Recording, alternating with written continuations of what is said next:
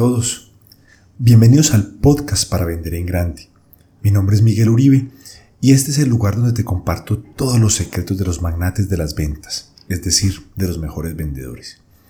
En el episodio del día de hoy vamos a hablar acerca de un tema sobre el cual recibo muchísimas preguntas.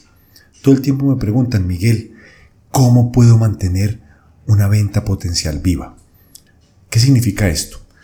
Resulta que quizás un cliente te ha buscado, has presentado una propuesta, te has acercado al cliente, lo has visitado, pero después de presentar esa propuesta llega ese silencio sepulcral, ese silencio incómodo donde no sabes nada de tu cliente, donde no quieres ser intenso, pero no sabes qué ha pasado con ese negocio, si escogieron la competencia, o de pronto definitivamente no les gustó tu producto, o tal vez continúas en la competencia por ganarte ese negocio y no sabes qué hacer en ese momento de angustia.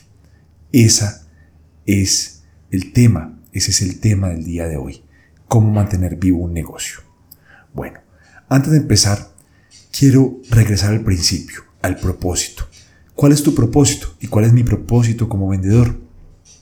Mi primer propósito es servir, ayudar a los clientes a solucionar sus problemas, ayudar a los clientes a mejorar sus procesos, ayudar a los clientes a través de mis productos, mis servicios y mi experticia a obtener mejores resultados en toda su labor.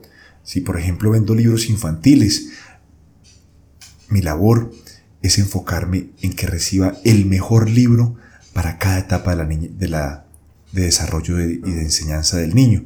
Si por ejemplo mi trabajo es vender entrenamientos de ventas, que de hecho es mi trabajo también. Mi propósito es servir a ese cliente para que sus vendedores sean cada vez mejores, personas íntegras, responsables, efectivas, eficientes y de resultados extraordinarios. Esa es la razón de ser, servir, enfocarte en resolver a sus clientes sus problemas y mejorar sus procesos. Entonces, ¿por qué conecto esto con la pregunta del millón? Cómo hacer que no se enfríe un negocio. Porque si mi labor es servir, cuando llego a ese punto del silencio incómodo, del silencio sepulcral, mi labor es, servir, es seguir sirviendo.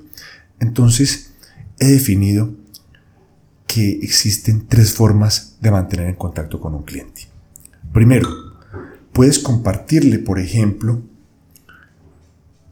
alguna conferencia, algún artículo que tú hayas visto que le puede servir a tu cliente y le mandas un mensaje muy corto donde le dices, mira, vi esta conferencia o dicté esta conferencia o encontré este libro o encontré este artículo que creo que se puede ajustar a tus necesidades. Ese es el primer paso. Ese es el primer paso para mantener continuando, para mantener esa relación de servicio. Le ofreces algo, le envías algo que viste, y se lo das de regalo, porque nuestra labor es servir desinteresadamente. Una segunda que le escuché hace poco a un autor que se llama David Gómez y me encantó, y es referirle un cliente a tu cliente potencial. Esa es una de mis favoritas, y desde que lo escuché, estoy todo el tiempo buscándole clientes a mis clientes potenciales. Entonces, de repente te das cuenta que alguien necesita un servicio o un producto de tu cliente potencial. Se lo refieres y llamas a tu cliente y le dices, mira, te va a llamar Carlos Gómez porque lo referencié a tu producto o servicio. Este es el teléfono. Él está muy pendiente de llamarte o de tu llamada. Inmediatamente eso le envía un mensaje desinteresado a tu cliente diciéndole, mira, aquí estoy y me interesa que crezcas.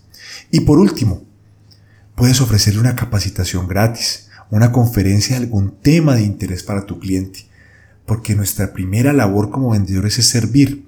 Entonces encuentra una forma en la cual puedes servirle a tu cliente. Recapitulando, para mantener un negocio vivo, primero le ofrezco información de valor, un libro, un artículo, un video, una conferencia. Segundo, le refiero un cliente a mi cliente. Y tercero, le entrego algún tipo de servicio gratis. Bueno, Hemos llegado al final de este episodio del podcast para vender en grande. Gracias por escucharnos, gracias por dedicarnos los últimos minutos y nos escuchamos en el próximo capítulo.